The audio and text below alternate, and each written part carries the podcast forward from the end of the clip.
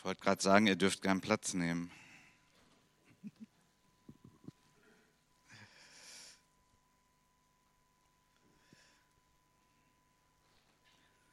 Vielen Dank, Mathieu, für deinen Dienst.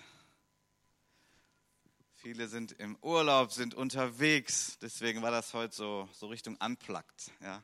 Aber sehr schön. Danke, Mathieu.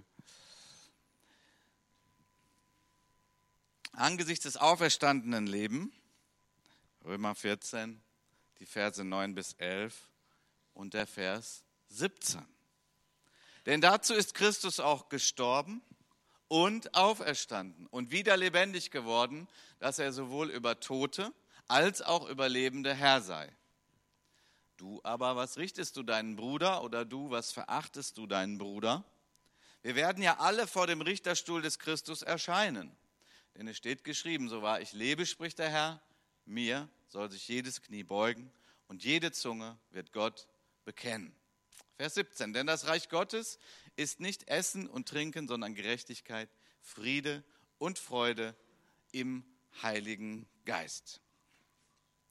Nun, ich hatte auch eine tolle Idee für eine so ganz pur reine Osterpredigt, aber ich habe gedacht, wir sind mit diesem Text schon eine Zeit unterwegs, aber der ist immer noch nicht so ganz, ich sag mal, zu Ende aufgegessen, so, ja, da ist noch so viel drin für uns. Und wir haben ja auch eben hier den Gedanken der Auferstehung. Und das ist ja auch eines der Argumente von Paulus für die Gemeinde in Rom. Der Herr ist auferstanden. Er ist wahrhaftig auferstanden. Gemeinde Jesu durch die Jahrhunderte Jahrtausende in allen Kulturen auf dieser Welt hat einen Fixpunkt und das ist Jesus. Es ist der Jesus, der Christus, der kam, der unseren Platz eingenommen hat, der gelitten hat, der gefoltert wurde, der gekreuzigt wurde, der starb, aber der eben dann auferstanden ist und all das überwunden hat, was wir niemals hätten überwinden können. Auch wenn die Menschheit das versucht, sie schafft das nicht sondern sie braucht einen Retter von außen und das ist Jesus. Er ist gekommen. Und das ist das, was wir heute an Ostern feiern, weltweit mit allen Christen. Erinnern wir uns daran, aber ich möchte sagen, mehr als erinnern. Wir erinnern uns ja nicht daran, so wie, naja, es gab mal Martin Luther King oder woran man sich so erinnert, was früher mal nett und gut war. Das ist auch gut, das kann auch stärken. Aber es ist mehr als erinnern, es ist vergegenwärtigen, dass dieser Jesus hier ist, dass er real ist, dass er durch seinen Heiligen Geist hier ist, dass er bei dir ist, dass er bei mir ist. Darf ich mal kurz fragen, wie es dir gerade geht, dir mit Jesus?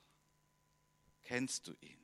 Vielleicht sind einige hier, die sagen, wenn ich mal ganz ehrlich bin, nein, ich kenne ihn nicht. Also ich habe von ihm gehört aber so kennen, also so, so ein bisschen Vertrautheit habe ich nicht. Andere werden sagen, ja, ich kenne Jesus. Der ist auch mit mir schon durch dick und dünn gegangen. Der hat mich gerettet. Einige werden sagen, ja, ich bin tief verbunden mit Jesus. Tief verbunden mit ihm.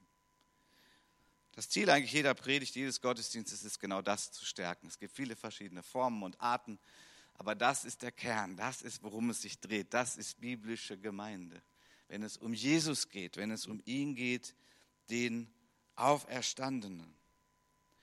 Und so wie vorhin im Gebet das schon auch angeklungen ist, wir haben in Deutschland keine, zwar keine Christenverfolgung, so dass Menschen irgendwie gefoltert werden, nur einfach, weil sie sagen, ich bin Christ, oder ausgegrenzt werden oder Nachteile haben, aber wir spüren schon, dass hier das auch ein bisschen ansteigt und das ist auch kein Wunder, das hat natürlich damit zu tun, dass prägende Elemente unserer Gesellschaft. Ich sage mal so ganz platt im Großen und Ganzen die Medien, die Politik, viele Bereiche Bildung. Es gibt viele Tendenzen und seit Jahrzehnten die Prägung, man will weltanschaulich neutral sein, so wird das immer so schön ausgedrückt. Und naja, sagen wir mal, es ist ja auch gut, ähm, wenn es dagegen geht, dass Christen andere Menschen zu irgendetwas zwingen. Das ist eben auch nicht Jesus. Zwang, Druck, Zwangschristianisierung, Kolonialisierung und so, ähm, das ist ja nun auch nicht der Weg. Es geht immer um die Liebe, aber es muss eben auch die Klarheit da sein. Und da gibt es eben dann doch nur einen Herrn dieser Welt und das ist Jesus Christus. Und wenn wir das sagen und wenn wir dafür leben, dann sind eben andere auch nicht die Herren dieser Welt. Das ist ein bisschen unpopulär geworden in der Postmoderne, wie man unsere Epoche so ein bisschen bezeichnet, in der wir unterwegs sind. Da ist dann weltanschaulich neutral. Da werden bestimmte Berufsgruppen dazu äh, aufgefordert, ihren Glauben nicht mitzuteilen. Das muss neutral sein. Ich möchte mal heute behaupten, es gibt diese Neutralität nicht. Denn diese Neutralität, diese angebliche Neutralität ist auch ein Standpunkt. Und so wie manche sagen, ja, dann beweis mir doch Gott, atheistische Menschen, die unterwegs sind, dann möchte ich Sie heute fragen, dann beweist mir mal, dass es Gott nicht gibt, wenn doch du sagst, ich glaube nur, was bewiesen ist. Dann beweis doch mal, dass es Gott nicht gibt. Vielleicht kann man den Spieß da auch mal umdrehen. Und ich möchte uns heute, heute Morgen alle ermutigen, uns als Gläubige, als Gemeinde, als Kirche, dass wir sagen, der Kern unseres Glaubens ist Jesus und dieser Jesus ist auferstanden. Das da kannst du mir erzählen und mit mir diskutieren, wie du willst. Das weiß ich in meinem Herzen, denn ich erlebe ihn. Und ich erlebe nicht irgendwie Vergangenheitsgefühle, indem ich hier einem vorbildlichen Menschen alleine irgendwie nacheifer, sondern er ist durch den Heiligen Geist in meinem Herzen. Und da reden wir dann eben mal mehr von der Wahrheit als von der Liebe. Bei Gott passt das ja wunderbar zusammen. Wir haben die Liebe, wir haben das Kreuz, hier sind noch einige Steine, das erinnert mich an unseren wunderbaren Karfreitagsgottesdienst, die Dornenkrone. Aber heute betonen wir den König Jesus. Und es gibt nur einen König in dieser Welt. Und für diese Welt einen, der der König aller Könige ist, der der Herr aller Herren ist. Und das ist Jesus Christus. Auferstanden. Sein Reich ist real. Ich kann euch jetzt leider nicht den Ausweis zeigen von diesem reich, aber ich habe so einen Ausweis in meinem Herzen. Ich weiß, dass mein Name im Buch des Lebens steht. Das ist das Zeugnis des Heiligen Geistes in meinem Herzen, dass er mich gerettet hat. Und das könnten jetzt so viele hier bezeugen von denen, die heute hier im Gottesdienst sind. Und ich glaube, dass so wie ja, Jesus Christus auferstanden ist gegen alle möglichen Widerstände. Der Tod wollte ihn behalten, die Macht der Sünde wollte ihn behalten. Da ist er ja überall reingegangen, damit hat er sich ja identifiziert. Wegen uns übrigens, wegen uns, um uns zu retten. Nur so ging das. Und diese Kräfte wollten ihn halten. Diese Kräfte dachten schon, sie haben gewonnen. Das kann man im ersten Korintherbrief schön nachlesen. So die, die Mächte und Kräfte dieser Welt, das, das sind die damals Mächtigen, die religiösen Führer und die politischen Führer, die gedacht haben, okay, jetzt haben wir mal den Stress vom Hals mit dieser komischen Sekte, die uns so viel Unruhe hier macht. Die sich nicht beugen vor dem römischen System und nicht sagen, hier, der römische Kaiser ist unser Gott. So, wir wollen damit Ruhe haben. Aber es sind auch die finsteren Mächte, wie die Schrift sagt, die es gibt, die versuchten, Jesus zu halten und die gedacht haben, okay, jetzt haben wir das Kapitel endlich beendet, diesen Jesus, der umherging und alle heilte und befreite, die vom Teufel überwältigt waren. Was für ein Erschrecken für alle die, die Jesus klein halten wollen, die ihn an die Seite schieben wollen, die ihn verleugnen wollen. Was für ein Schrecken und was für eine Furcht fällt auf diese Menschen. Und was für ein Schrecken hat der Teufel selbst durchgemacht, der Satan, der dachte, als Jesus am Kreuz starb, er hätte es geschafft, aber am dritten Tag. Es war Karfreitag, aber dann kommt Ostersonntag. Und das ist die Botschaft, die wir glauben und für die wir leben. Ja, es gibt auch eine Wahrheit, an die wir glauben für die wir leben und die wir auch verteidigen. Wir verteidigen diese Wahrheit nicht mit Waffen. Nein, Kreuzzüge ist nicht der Weg, aber mit Liebe und mit Wahrheit und mit Klarheit. Dafür stehen wir. Und ich würde mir so wünschen, dass auch unser Land, ich möchte mal so behaupten, unser Land lebt immer noch stark von den, von den christlichen Resten so die es mal gab in unserem Land. Also wirklich tiefer, echter, überzeugter Glaube, Kirchen, die voll waren. Das gab es ja mal auch in unserem Land. Und mittlerweile gibt es so manche, die das alles irgendwie leugnen und die sagen, das brauchen wir alles nicht. Aber eigentlich zehren sie von dieser Kultur. Denn da, wo der christliche Glaube stark ist, da wachsen auch wichtige Werte für das Zusammenleben der Menschen, von Ehrlichkeit und Treue, Vertragstreue und solche Dinge alle, von Familie und all diese Dinge, die Gesellschaften stark machen. Und dann gibt es da manche, die, die das alles leugnen. Aber wir leugnen es nicht. Wir leben dafür. Die Wahrheit ist unsere Waffe. Wir glauben an König Jesus. Er ist auferstanden und wir leben in dem Reich Gottes. Wir haben eine doppelte Staatsbürgerschaft. Ja, wir sind Deutsche oder Schweizer oder wer du auch bist, Brasilianer, was so dein Pass ist hier auf Erden. Das ist auch richtig, das ist auch wichtig. Wir haben diese Erde noch nicht verlassen, wir sind noch hier mit beiden Beinen auf dem, auf dem Boden, aber wir sind genauso Bürger des Reiches Gottes geworden durch Jesus Christus, dem wir glauben und dem wir uns anvertrauen. Und er sagt, du bist ein Bürger in meinem Reich und in diesem Reich ist Jesus der König vor dem wir uns beugen, den wir anerkennen, den wir nicht postmodern uns irgendwie zurechtstricken wollen, wie wir ihn gerne hätten, sondern so wie die Schrift uns das lehrt, so wie wir nach und nach immer mehr verstehen, von der Bibel her, so ist Jesus. Und das ist dann eben ein bisschen unpopulär, aber ich wünsche mir so, dass die Gemeinde Jesu wie ein schlafender Riese mal aufsteht mit dieser Kraft von Jesus im Heiligen Geist mutig die Wahrheit sagt, was passiert dann? Ja, dann kriegt man auch mal Ärger. Dann gibt es auch Ablehnung. Dann wird man verlacht. Ja, sind wir bereit dazu? Ich schlage an meine eigene Brust auch. Ich meine, hier in der Kirche zu predigen ist nicht so schwer. Ich weiß, das ist dann schwerer, wenn man in einem anderen Umfeld ist. Aber ich wünsche mir das so, dass wir zusammen und die Christen in unserem Land, dass wir aufstehen. Mit aller Liebe und Geduld mit allem mittragen und ertragen, aber auch mit dieser Klarheit des Königs Jesus, der die Wahrheit ist. Und wenn er die Wahrheit ist und wenn er der König dieser Welt ist, der König, der wiederkommt, dann kann es eben nicht auch gleichzeitig ein anderer König sein. Dann kann nicht irgendein anderer Gott genauso Gott sein. Nein, hier sind wir hartnäckig. Hier sind wir unbequem.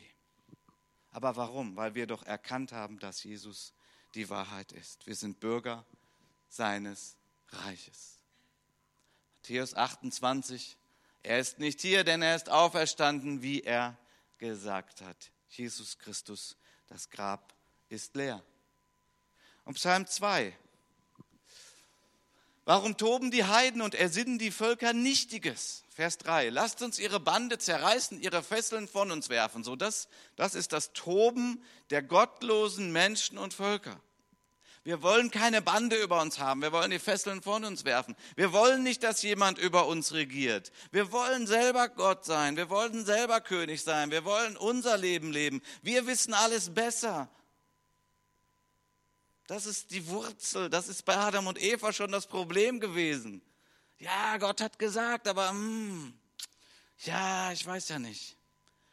Interessanter Gedanke, der mir gerade kommt. Ich werde auch sein wie Gott. Das ist doch interessant. Hm, warum soll Gott Gott sein?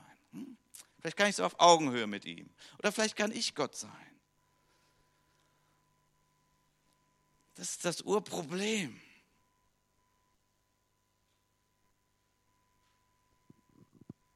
Vers 4. Ich weiß nicht, wie gut wir das nehmen können. Ich zitiere die Schrift. Der im Himmel thront, lacht. Der Herr spottet über sie. Dann wird er zu ihnen reden in seinem Zorn und sie schrecken mit seinem Grimm. Vers 6. Ich habe meinen König eingesetzt auf Zion, meinem heiligen Berg. Bezieht sich zunächst mal ursprünglich auf Israel, bezieht sich aber nun, seitdem Jesus hier war und auferstanden ist als Herr für die ganze Welt, bezieht sich auf Jesus. Jesus ist der vom Vater eingesetzte König für diese Welt. Er thront im Himmel. Er lacht. Das ist schwer auszuhalten, oder? Weil wir natürlich den liebenden Gott betonen und das ist auch richtig so. Aber ich möchte heute deutlich dieses Wort Gottes in unsere Mitte stellen. Was sagt es mir? Es sagt mir die Souveränität Gottes. Es zeigt mir die Macht Gottes. Ich gehöre zu denen, die schnell eingeschüchtert sind. Oh, da muss man aufpassen. Aber ich bin froh, dass mein Gott nicht eingeschüchtert ist. Er thront souverän. Er hat gewonnen. Er hat gesiegt. Und in seiner Liebe will er alle Menschen gewinnen. Aber er ist nicht beeindruckt von den finsteren Mächten dieser Welt. Er ist nicht beeindruckt von den politischen Machthabern und von anderen Schlüsselstellen der Gesellschaft. Er ist nicht beeindruckt von Atheisten, dass er irgendwie denkt, oh Mist, die, die stellen mich in Frage. Oh, jetzt muss ich ja mal aufpassen. Ich weiß gar nicht, wie ich das hinkriege. So ist Gott nicht. So ist Gott nicht. Er hat sein Siegeszeichen aufgerichtet. Im Johannesevangelium heißt es immer so schön, wenn, es, wenn vom Kreuz die Rede ist, heißt es immer, Jesus wurde erhöht. Dann denke ich manchmal, ja, erhöht, aber das war doch so schmerzhaft, das war das Leiden. Ja, aber gleichzeitig ist es die Erhöhung. Es ist die Erhöhung. Jesus hat gewonnen. Er ist der Sieger. Und ich wünsche uns davon auch eine Haltung. Ihr, ihr versteht mich ja richtig. Es geht ja nicht darum, dass wir andere Menschen nicht ernst nehmen, aber schon diese innere Haltung wir sind mit Christus und er ist der Herr dieser Welt. Nun, nach einer meiner letzten Predigten sagte ein Mitarbeiter zu mir, dass ein anderer aus unserer Gemeinde sagte, ja, ja, aber der Gott dieser Welt ist doch der Teufel, oder? Der Gott dieser Welt ist der Teufel. Das ist ein richtiges biblisches Zitat aus dem zweiten Korintherbrief. Ja. Der Teufel wird geehrt und angebetet in dieser Welt. Nun von den allerwenigsten Menschen natürlich direkt. Das, das machen wirklich nur ganz krasse Leute. Gibt es aber auch. Aber das ist eigentlich der Zustand jedes Menschen, dass er letztlich den falschen Gott verehrt, sondern vielleicht sich selbst, seine Karriere oder Hinduismus, Buddhismus oder Islam oder es gibt so viele Konzepte. Und ich möchte heute deutlich sagen, wenn du etwas anderes als Jesus Christus verehrst und anbetest, wenn er nicht dein Gott ist, dann ist das falsch, was du glaubst. Dann ist das falsch, wofür du lebst. Dann ist das auf Dauer nicht gut. Ist es gerade zu streng? Das ist Jesus, der König, der auferstanden ist. Ich wünsche uns diese Gesinnung, dass wir sie haben, in aller Liebe, aber auch in aller Klarheit. Es steht und fällt alles mit Jesus. Das Leben eines jeden Einzelnen steht und fällt mit Jesus. Wie ist die Beziehung zu Jesus Christus, dem König von Gott, dem Vater, eingesetzt? Dem König dieser Welt, ja, noch unsichtbar ja noch verleugnet, noch abgelehnt. Und manche trauen sich vielleicht auch nicht Christ zu werden, jetzt mal besonders in den Ländern, wo, wo Verfolgung ist. Weil man weiß, wenn ich da, boah, wenn ich mich da zu Jesus stelle, dann kriege ich Probleme, aber richtig Probleme. Wir haben gerade dafür gebetet. Und wir haben in unseren Reihen Menschen, die ihre geliebte Heimat verlassen haben. Ich sehe Ali da sitzen, den Vater von Erfan auch in meiner Kleingruppe. Das haben Menschen durchmachen müssen in anderen Ländern, wo sie ein gutes Leben hatten, einen guten Beruf, ein Ansehen, einen Stand in der Gesellschaft. Sie, sie werden vertrieben, weil man sagt, wenn du dich zu Jesus stellst, kriegst du Probleme.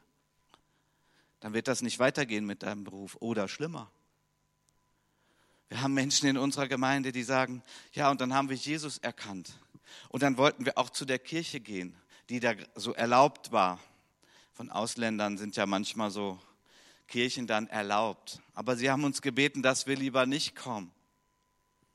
Sind schwer gefallen, aber weil wenn wir da hinkommen, dann wird da irgendwie registriert, dass Ex-Muslime zum Glauben gekommen sind und jetzt dort in der Kirche sind. Und das geht ja gar nicht in den Augen dieser teuflischen Situation wo Machthaber, wo Politiker, teils aus natürlich Verblendung, weil sie Ruhe haben wollen in ihrem Land, wo sie sagen, wenn du dich als Moslem in einem muslimischen Land bekehrst, es geht gar nicht, dann gibt es Ärger oder viel mehr noch als Ärger. Und bitte komm nicht in unsere Kirche, weil dann werden die auch unsere Kirche schließen, weil unsere Kirche wohl muslimische Menschen zum Glauben an Jesus führt. Ja, das ist Konflikt, Kingdom Konflikt, Konf der Konflikt der Königreiche, des finsteren Reiches dieser Welt gegen das Reich unseres Königs Jesus. Und diesen Konflikt können wir auch nicht auflösen. Der wird bleiben, bis Jesus wiederkommt. Was gefragt ist, sind Menschen, die sagen, ich habe Jesus erlebt. Ich weiß, er lebt. Ich weiß, er hat mein Leben gerettet. Er hat es neu gemacht. Er hat mich befreit von irgendwelchen Süchten, von Spielsucht oder was es alles für Süchte gibt. Oder Karrieresucht. Jesus hat meine Ehe gerettet, weil wir nicht mehr wussten, wie es denn gehen soll. Und, und, und, und. Wir bezeugen Jesus Christus als den König. Und wir tun das in diesem Bewusstsein, dass er der König ist. Und ihr Lieben, manchmal betonen wir so, ja, wie sieht's aus mit deiner stillen Zeit? Betest du auch? Hast du deine stille Zeit, eine Viertelstunde am Tag oder eine halbe oder vielleicht mehr? Warum betonen wir das eigentlich? Manchmal verselbstständigt sich das so, als wenn man sagt, es ist das elfte Gebot, du musst stille Zeit machen. Aber dann haben wir ja den Kern verpasst, worum es eigentlich geht. Wir machen ja nicht stille Zeit um der stillen Zeit willen. Wir, die stille Zeit ist ja nicht unser Gott, sondern wir sagen, wir brauchen Jesus. Aktuell, immer wieder frisch. Ich muss mit ihm Kontakt haben. Ich muss vor ihm sein. Ich muss mich von ihm berühren lassen. Er muss zu mir sprechen. Es muss in dem Leben, wo ich gerade stehe, und das ist das Fantastische, Jesus ist mit dir in deiner Situation, in der du bist. Da, wo du Not hast wo du sagst, Jesus, ich brauche dich für meinen Arbeitsplatz, für meine Ehe. Und dann erlebst du Jesus. Und in Zeiten, wo es dir einfach nur gut geht, dann erlebst du auch Jesus. Du sitzt zu seinen Füßen oder wie auch immer du das gestaltest. Du bist mit Jesus zusammen, dem König. Und das gibt dir die Kraft auch. Und das Zeugnis zu sagen, ich glaube an Jesus. Er ist mein König. Mich kann eigentlich nichts erschüttern. Weil wo ich auch bin, mein König ist mit mir. Immanuel, Gott ist mit uns. Im Heiligen Geist ist Jesus mit mir.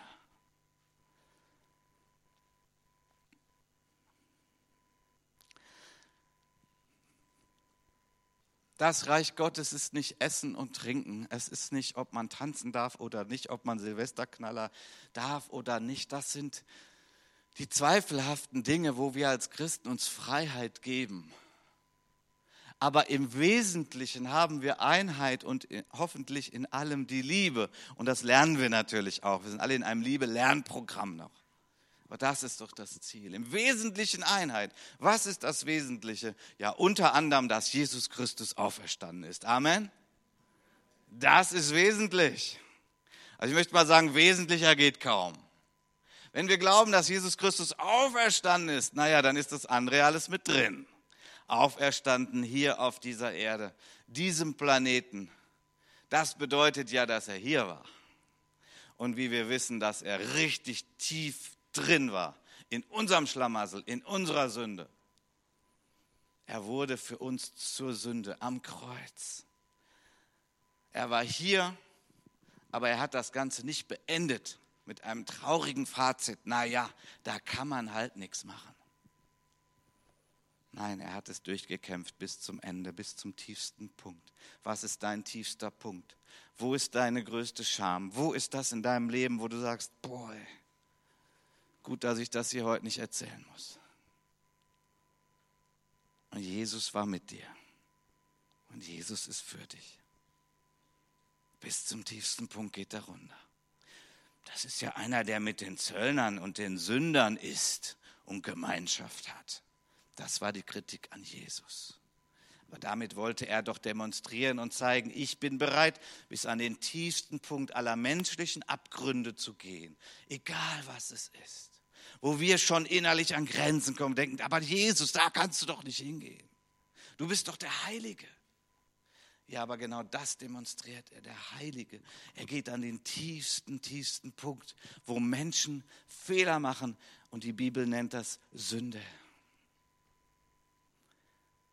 Und das nimmt er auf sich. Und dann sagt er, komm, glaub an mich, ich vergebe dir. Und wir stehen auf. Wir stehen auf. Wir stehen auf gibt Dinge, die magst du nicht erzählen und das ist auch gut so. Weißt du, dass Christus dir vergeben hat? Hoffentlich. Und wenn Christus dir vergeben hat, dann stehst du auch auf. Wir laufen nicht rum als die, die besser sind als alle anderen, aber wir laufen rum als die, die befreit sind von Jesus. Durch Jesus. durch das, was er getan hat. Das ist unsere Botschaft. Wir sind nicht einfach besser, wir haben es nicht besser gemacht, wir haben den gefunden, der es besser macht. Und das ist Jesus, unser König, den wir ehren, den wir verehren, von dem wir weitersagen. Und ich weiß, dass das nicht einfach ist. Nochmal, wie wir das auch im Gebet eben hatten. Ja, es gibt die Länder, da ist es offensichtlich. Und da entscheidest du dich. Entweder ich verleugne jetzt Jesus, weil ich will das Leid nicht. Ich will nicht, dass meine Familie angegriffen wird, man unser Haus in Brand setzt. Nein, ich will das nicht. Ich, ich habe Jesus still in meinem Herzen und ich sage das nicht anklagend, überhaupt nicht. Ich war nie in dieser Situation. Ich habe kein Recht, das zu, zu verachten oder so. Aber das ist dann, was du machst. Ich, ich behalte es in meinem Herzen. Ich habe Jesus in meinem Herzen. Oder in solchen schwierigen Ländern, Afghanistan ist Nummer zwei beim Weltverfolgungsindex nach Open Doors. Oder du sagst, nein, ich werde von Jesus erzählen, egal was mich kostet. Oder der dritte Weg, du führst dich von Gott so geleitet und weißt, ich werde flüchten. Und auch das ist okay. Auch da muss jeder seines Weges sicher sein und den Weg gehen. Aber jetzt den Bogen zu uns. Wie ist es denn bei uns? Sind wir bereit, von Jesus zu erzählen? Mir hat mal jemand gesagt, ein, ein Christ, ein guter Freund von mir, der sagte, ja, ich kenne da einen, der hat sein Auto so ganz dick beklebt, Jesus lebt. Und dieser Christ, der mir das sagte, sagte, ja, und da habe ich mich so ein bisschen geschämt, weil ich dachte, ach, das ist so, so zu platt irgendwie. Und ich habe nur so gedacht, ja, ich kann beide gut verstehen. Aber warum sollen wir denn Leute einbremsen, die ihr Auto voll bekleben mit Jesus lebt? Das ist doch nicht verboten, das ist doch keine Sünde. Das ist doch ihre Art, ihren Glauben zu bekennen. Ja, warum denn nicht? Ich habe gerade nicht gesagt, dass wir das alle machen sollen. Der Herr ist auferstanden. Er ist real. Das Reich Gottes ist Gerechtigkeit. Meine Tochter erinnerte mich, also als wir letzten Sonntag über die Predigt sprachen, sagte sie, ich habe das gar nicht erkannt, das Bild. Okay, ich erkläre das mal kurz. Das ist vom Isenheimer Altar, Matthias Grünewald. Der hat 1512 ein riesiges Bild geschaffen, was dort irgendwo in der Kirche ist. Und das ist Jesus am Kreuz. Das ist seine Hand vom Nagel durchbohrt. Aber ist nicht so wichtig, das Bild. Ob das nun eure Kunstrichtung ist, nicht wichtig. Aber Jesus ist unsere Gerechtigkeit. Er hat uns gerecht gesprochen. Er hat uns freigesprochen, weil er die Strafe auf sich genommen hat. Er hat uns eine Würde verliehen. Und wisst ihr, diese Würde hat er jedem Menschen verliehen. Nur viele wissen das noch gar nicht. Der Punkt, wirklich ein Mensch zu sein mit Würde. Es gibt genau einen Punkt, wo das ganz, ganz gesund ist. Wo das nicht darauf basiert, naja, ich verdiene mehr als mein Nachbar ich habe das größere Auto als mein Nachbar oder ich habe viel mehr den Armen gedient als mein Nachbar oder ich habe viel mehr gespendet als mein Nachbar. Das sind, das sind alles so brüchige Geschichten. Ja. All diese Vergleiche, ne? dann gibt es irgendwann einen, der ist doch besser. Was soll das denn? Meine Gerechtigkeit ist Christus. Er hat mich würdig gemacht. Kannst gern deinen Namen mal einsetzen für dich und sagen, Christus hat mich würdig gemacht. Bin ich würdig? Boah, ohne Christus? M -m. Mit Christus? Ja. Er hat mich geehrt. Ich habe eine Achtung, eine Menschenachtung. Ich habe sie zumindest von Christus.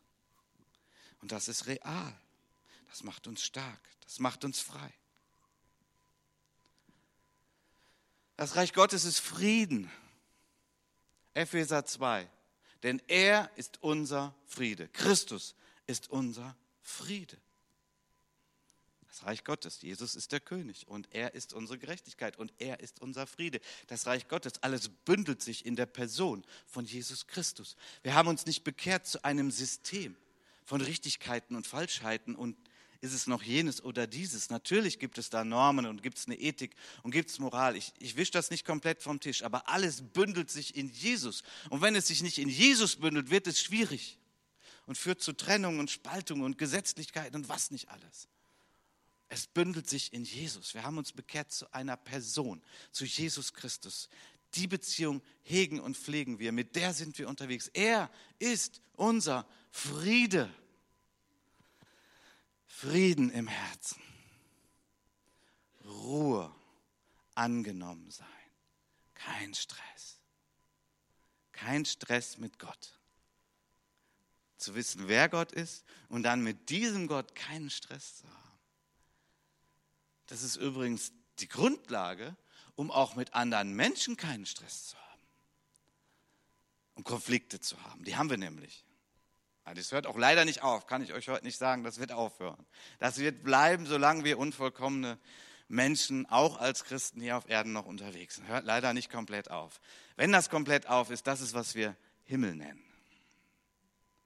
Aber wir haben eine wunderbare Grundlage, Menschen zu sein, die Friedenstifter sind. Diese Grundlage ist Jesus, unsere Beziehung zu Jesus.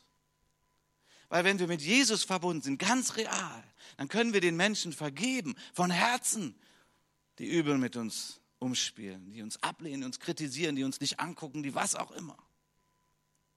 Jesus ist unser Friede. Hier heißt es ja in Vers 16, Vers 18, um die beiden in einem Leib mit Gott zu versöhnen durch das Kreuz, nachdem er durch dasselbe die Feindschaft getötet hatte.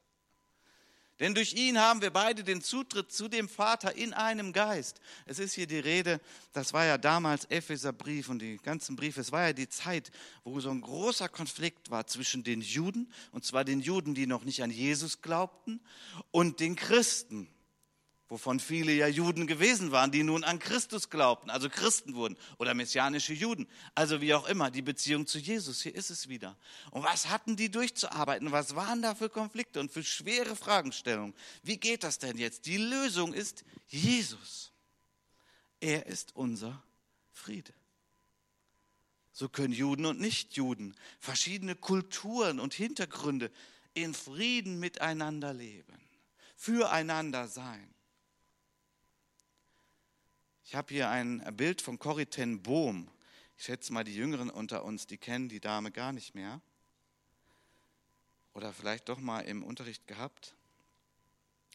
Corrie ten Bohm, ich möchte uns kurz etwas vorlesen über Corrie ten Bohm.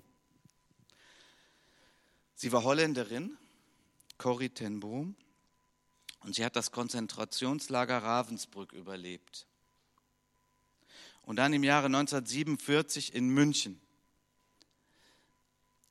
Da war eine äh, Gerichtsverhandlung. Und sie beschreibt das folgendermaßen. Ernste Gesichter starren mir entgegen. Ich habe gerade in einer Kirche gepredigt und über meine Zeit im Konzentrationslager gesprochen. Jetzt ist alles vorbei.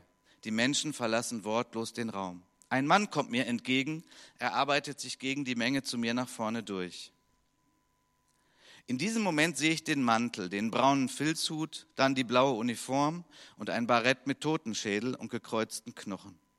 Ich sehe den großen Raum in ihrer Erinnerung jetzt, kommt es alles wieder hoch. Ich sehe den großen Raum, in dem wir uns nackt ausziehen mussten, die Schuhe und die Kleider am Boden. Wir mussten nackt an ihm vorbeigehen. Ich erinnere mich an die Scham, ich erinnere mich an meine ausgemergelte Schwester, deren Rippen deutlich unter der pergamentartigen Haut hervortraten. Wir waren ins KZ gekommen, weil wir Juden in unserem Haus versteckt hatten. Meine Schwester überlebte das Konzentrationslager nicht. Ich erinnere mich an diesen Mann an seine Jagdpeitsche, die in seinem Gürtel steckte. Jetzt stand ich zum ersten Mal einem meiner Häscher gegenüber. Mein Blut schien zu gefrieren. Er sagte, Sie sprachen von Ravensbrück, ich war dort Wächter. Er fuhr fort, ich bin Christ geworden. Er steckte mir seine Hand entgegen und fragte, werden Sie mir vergeben? Sekunden stand ich wie gelebt, gelähmt vor diesem Mann, doch es kam mir vor, als wären es Stunden. Ich kämpfte in meinem Innern. Meine Schwester war schließlich im Konzentrationslager Ravensbrück elend und langsam gestorben. Doch dann erinnerte ich mich an eine Bibelstelle. Wenn ihr den Menschen ihre Sünden nicht vergebt, wird der himmlische Vater im Himmel euch auch nicht vergeben. Nach dem Krieg hatte ich ein Heim für Nazi-Opfer eröffnet. Ich erlebte dort, dass die, die vergeben konnten, innerlich frei wurden, egal welche körperlichen Schäden sie hatten. Die, die an ihrer Bitterkeit festhielten, blieben jedoch Invaliden. Ich stand immer noch vor dem Mann. Kälte umklammerte mein Herz.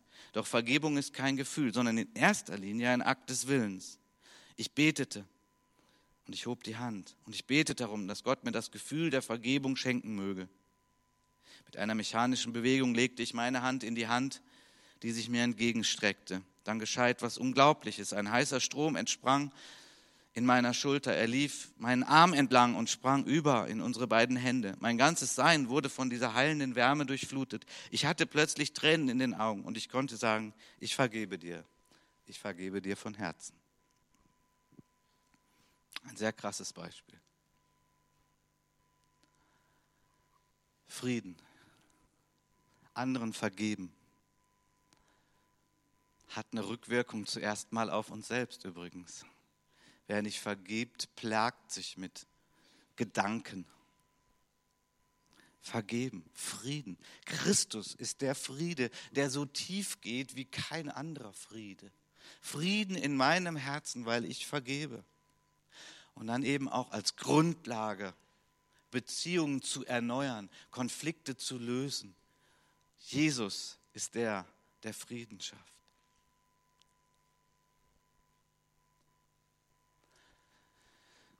Und das dritte Element, das will ich heute auch noch uns vor Augen führen. Das Reich Gottes. Es ist nicht Essen oder Trinken. Es ist Gerechtigkeit und Friede und Freude im Heiligen Geist. Das ist das Reich Gottes. Das ist, wozu wir als Gemeinde berufen sind, es zu leben. Schöne Gradmesser auch. Ja, ist das jetzt richtig? Ist das biblisch? Ist das pfingstlich? Ist das, was ist das? Wir haben drei wunderbare Parameter und alle drei sind Jesus.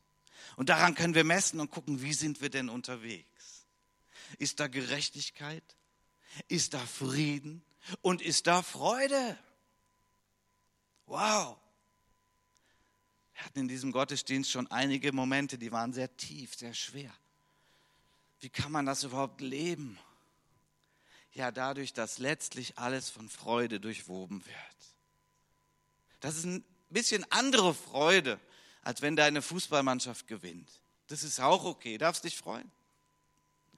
Oder du dein ganz neues Kleid gerade bekommen hast vom Online-Händler. Oder was es auch immer ist. Ja, wir dürfen uns auch an diesen Dingen freuen. Aber das ist alles klein und nichts im Vergleich zur Freude des Reiches Gottes, zur Freude im Heiligen Geist, denn die hat ganz klar mit Jesus zu tun. Wenn Jesus in deinem Herzen ist, dann ist da auch eine Freude, eine himmlische Freude. Und das ist, ob wir es glauben können oder nicht, was auch Christen, verfolgte Christen in solchen Situationen sagen. Woher haben sie denn die Kraft? Es ist die Freude an Jesus. Es ist diese Verbindung mit Jesus, die sie so stark macht, ihnen so viel Kraft gibt, dass sie sagen, ich freue mich für Jesus zu leben und wenn es sein muss, auch zu leiden. Die Freude im Heiligen Geist. Ein letzter Text für heute. In Lukas 19, ich habe mal den Zachäus rausgesucht und die Evangelien sind ja voll von Menschen, die eine Begegnung mit Jesus hatten und dann kommt Freude in ihr Leben. Er stieg schnell herab und nahm ihn, es geht um Jesus, auf mit Freuden. Jesus sagt, heute will ich in deinem Hause sein. Das hat der Zachäus schon ewig nicht mehr gehört. Der war nämlich verachtet. Den mochte man nicht. Aus vielen Gründen, das führe ich jetzt nicht aus alles. Zachäus aber trat hin, sprach zum Herrn, siehe Herr, die Hälfte meiner Güter gebe ich den Arm. Wenn ich jemanden betrogen habe, ich gebe es vierfältig zurück. Jesus sprach zu ihm, heute ist diesem Haus Heil widerfahren, weil auch er ein Sohn Abrahams ist. Denn der Sohn des Menschen ist gekommen, um zu suchen und zu retten, was verloren ist. Jesus zu begegnen bedeutet Freude. So, das ist auch ein Gradmesser, wie wir so unterwegs sind. Jesus ist Freude. Warum? Er hat überwunden. Er ist der Sieger. Er ist auferstanden. Er ist Freude. Jesus ist positiv. Jesus macht unser Leben nicht klein. Er macht es nicht dunkel, er macht es nicht eng. Dunkel, eng und klein, da war er im Grab und er ist auferstanden. Er macht unser Leben hell. Das ist Jesus. Zachäus kam zum Glauben, nicht weil er erstmal die 111 Gebote alle erfüllt hat, um sich den Eintritt in das Reich Gottes zu erarbeiten. Zachäus kam in das Reich Gottes, weil Jesus zu ihm kam und weil er sagte, Jesus, gerne komm in mein Haus. Nichts lieber als das, Jesus, komm.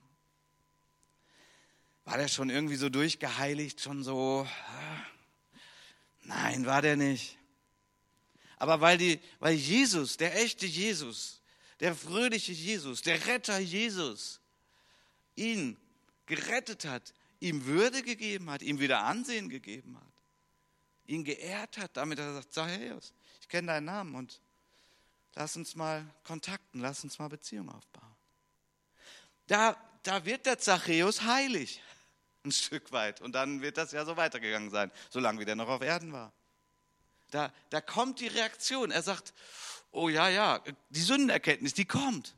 Das ist gar nicht, dass Jesus sagt, okay, wir machen jetzt erstmal eine Woche lang Thema Sündenerkenntnis. So. Nein, der begegnet Jesus und dann ist ihm doch auch klar, eigentlich wusste er es doch auch. Was für ein Verbrecher der war, was für ein Betrüger. Dass er für sich gelebt hat, sein Geld. Und sehr einsam ist er dadurch geworden, ja. Das können auch viele andere bezeugen, die das als Lebensziel haben. Jesus. Ja, ich habe Leute betrogen. Ja. Das war auch gar nicht gut angesichts Jesus, angesichts des Heiligen, auferstandenen Königs Jesus werden die Dinge langsam klar und sie werden im Herzen klar.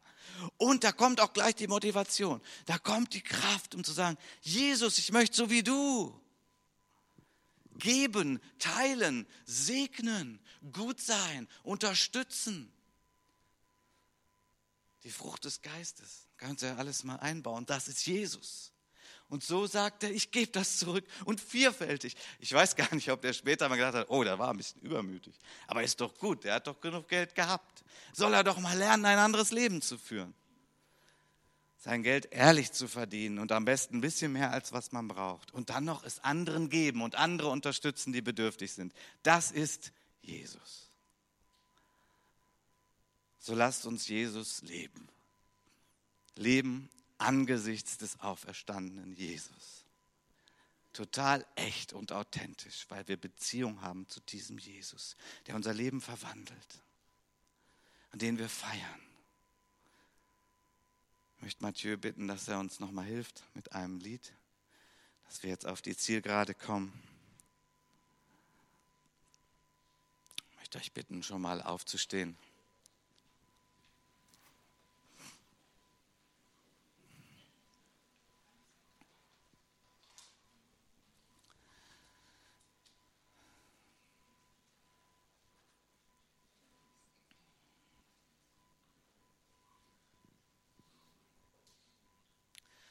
Herr Jesus, hilf uns, dass dein Wort, du selbst, unsere Herzen berührt, unsere Gedanken erneuert, uns mehr zu dem macht, den du in uns siehst. Danke, dass du das tust durch deinen Geist. Amen.